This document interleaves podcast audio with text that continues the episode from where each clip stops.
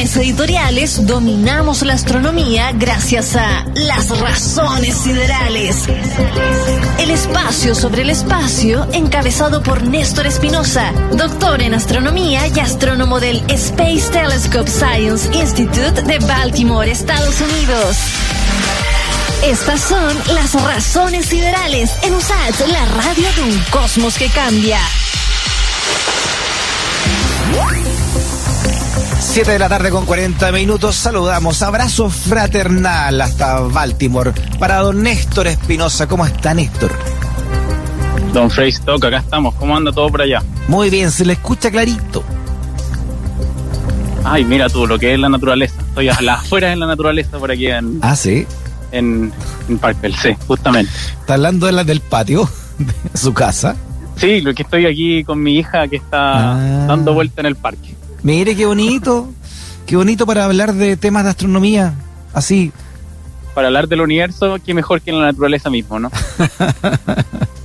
Oiga, yo, a- usted ha hablado harto, aprendimos con usted, Néstor, todo lo que significan lo- los agujeros negros, ¿no? Y, y además todo el, el magnetismo que producen, ¿no? Dentro, dentro del- de, de la astronomía. Pero ahora me entero que dete- detectan luz detrás de un agujero negro. Sí, bueno, hemos hablado harto de los agujeros negros en el programa y, y es porque justamente son fascinantes, son objetos que son extraños, son objetos que, bueno, son este tipo de objetos que no- nosotros no tenemos acceso a, a, digamos, en el laboratorio. Entonces, el universo es nuestro laboratorio de los agujeros negros. Y justamente eh, una de las cosas maravillosas que producen los agujeros negros debido a toda la gravedad que producen, eh, que tienen, es que pasan un montón de efectos relativistas, digamos, de estos eh, efectos de Einstein, Ya. eh, que fueron predichos por Einstein por allá en, Mira. en los años 20, un poquito antes de los años 20, que hoy en día tenemos los telescopios para verlo. Y justamente eh, salió publicado un artículo en la revista Nature, que la, la hemos, la hemos vacilado un poco en esta, en esta columna, ya. eh, en el que se hace un descubrimiento justamente de luz que viene detrás de un agujero negro, o sea, un Mira. pedazo de la, de la luz que escapa de un lugar, del cual en teoría, en un mundo clásico, en un mundo en el cual estamos acostumbrados nosotros sin efectos relativistas, tú no podrías ver, porque cómo vaya a haber algo detrás de un agujero negro, si es que el agujero Primero- negro no te deja porque está enfrente tuyo. Primero, eh, Néstor, entender qué significa estar detrás de un agujero negro, ¿no? Claro, entonces imagínate como Oh, se nos fue. Se nos fue Néstor Espinosa y estaba tan entretenido esto. Ahí jugando con su hija, decía, estaba en un parque de Baltimore hablando de uno de los temas más apasionantes, sin duda, ¿no? De la, de la astronomía, que son los agujeros negros, que además muy recientemente eh, descubierto y, y también eh, investigado dentro de la cronología de la, de la ciencia y de la, de la astronomía puntualmente. Y mm, nos estaba explicando que ah, uno de los descubrimientos también fascinantes de dentro de, lo que ya son fascinantes los agujeros negros está esta luz detrás de uno de ellos, ¿no? Encontrar luz.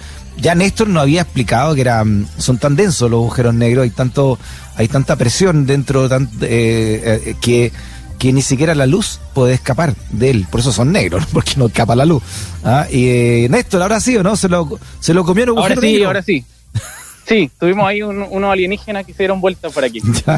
Eh, Yo le pero bueno, sí, preguntaba qué es lo que era estar de qué detrás. significaba de- esto de ver detrás de un agujero negro. Claro, Y, y- y básicamente tiene que ver con el hecho de que cuando tú, si tú estás mirando de frente a un agujero negro, eh, en teoría tú no deberías ser capaz de lo que está de ver lo que, lo que está detrás del agujero negro. O sea, si estás en línea con el agujero negro o cualquier objeto, eh, para este caso, este ejemplo, no deberíais ser capaz de ver nada atrás. Pero, debido a que el agujero negro tiene una gravedad tan, tan potente, eh, eso hace que eh, de repente luz que puede estar, puede estar saliendo hacia atrás se dé un poquito vuelta, por así decirlo. Se dé la vuelta al agujero negro porque el agujero negro desvía el camino de la luz y de esa manera podéis ver en lugares que normalmente no podríais ver. Y ese es el caso de esta investigación. De hecho, ese es el, el gran bombo y platillo del título de esta investigación, en el cual lo que sucede es que alrededor del agujero negro hay unos discos de acreción. Hay- siempre están comiendo material. Entonces, que son los agujeros negros? Son buenos para comer. Y dentro de todo este material que está dando vuelta, está cayendo a- con mucha energía hacia el agujero negro. Toda esa energía emite un montón de rayos eh, de radiación, en particular rayos X.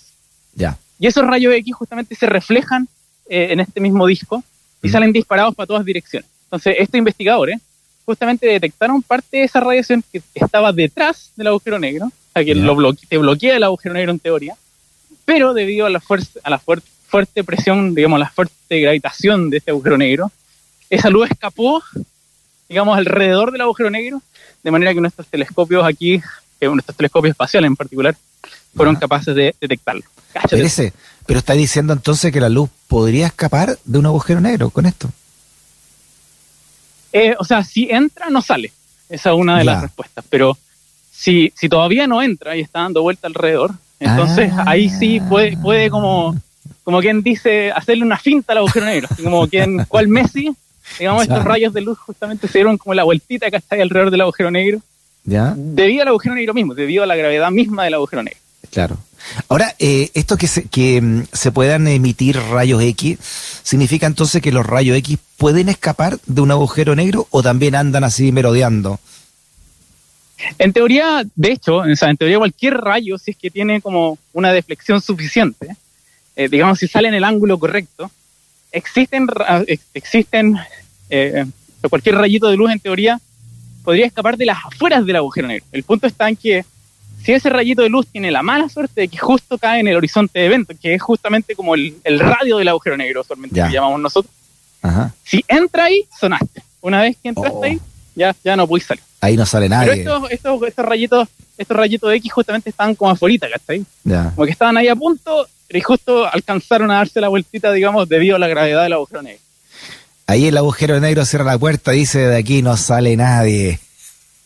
Justamente, esa es una de las grandes, bueno, y es una de las grandes como incógnitas eh, de qué pasa con esa, con cualquier cosa que entra a un agujero negro. Esta es una de estas paradojas de la información. Oh, interesante. Eh, que es como qué pasa con ese material que entra al agujero negro y, y, mm. para dónde va una vez que está dentro. Y como no tenemos acceso a eso porque nada puede escapar de la luz, eh, no tenemos idea de qué va a pasar adentro. Pero afuera, insisto, pueden, pueden existir como rayitos como este que mm. justamente son desviados debido a la gravedad, a la gravedad del agujero negro y hacen que justamente los podáis ver, siendo que clásicamente no podrías verlo, pero como el agujero negro eh, modifica el espacio y el tiempo, eso hace que los rayitos de luz puedan darse la vueltita.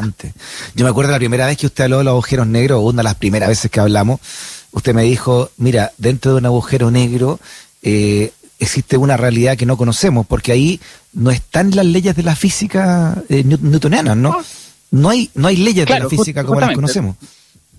De hecho, una vez que cuando, cuando la gente clásica empieza a hacer los cálculos dentro del agujero negro ya no funcionan. No sé si has escuchado alguna vez de esta idea de que como en el centro del agujero negro hay como gravedad infinita. Eso en verdad es mentira. Tiene que ver con que nuestras leyes mm. fallan en el centro del agujero negro justamente por eso.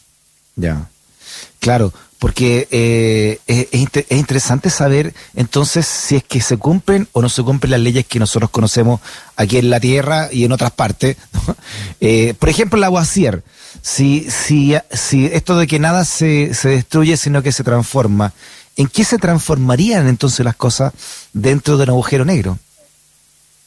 Bueno, esa es la super, una súper gran pregunta y esa es la paradoja de la información de los agujeros negros, de que no se sabe si la información se destruye quizá dentro de los agujeros negros y desaparece del universo observable. Y si ese fuese el caso, claro, como que podéis destruir información y eso produce como esta idea en la mente de los físicos que dicen como, bueno, esto no puede ser, pues, porque las cosas no se, no se destruyen.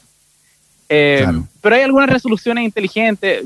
Eh, Hawkins produjo alguna de esas, de esas resoluciones inteligentes. Eh, y, pero es todavía una duda, es todavía una pregunta y yo creo que va a seguir siendo una pregunta hasta que descubramos mm. a alguien se le ocurra la brillante idea de cómo sacar información en la orilla o adentro de un agujero negro. Claro, así como caro, porque ya sabemos que no podemos llegar muy cerca. porque si no... Oiga, le escribe Ángel Oces. Dice, mm, por favor, especiales saludos a Néstor, que ayer lo conocimos junto a mis hijos en un canal de YouTube, promocionando el cómo armar telescopios hace ya unos 12 años. ¡Oh, qué viejo ese video! Ah, mire. Me descubrieron. Sí, en un momento hice Hace 12 años. algunos, hay unos videos de YouTube míos por ahí dando vueltas de cómo armar telescopios. Los pueden buscar en YouTube, justamente. O sea, usted era un influencer de, la, de la astronomía muy niño. Yo fui, fui en su momento, sí. Mira, Angelosa te lo, te lo está diciendo acá. En verdad lo intenté, lo intenté, pero, pero no resultó, no, no despegó. Me atrapó el agujero negro de la vida, yo diría.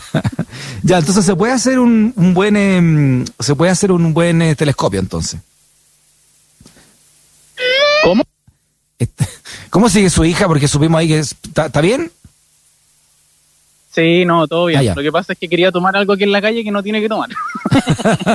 Pero no hay problema, no hay problema. Ya. Eh, sí, no, lo- o sea, el, no, no es como armar un telescopio a cualquier persona de esa cuestión, eh, el, el video, digamos, así que no, no se emocionen.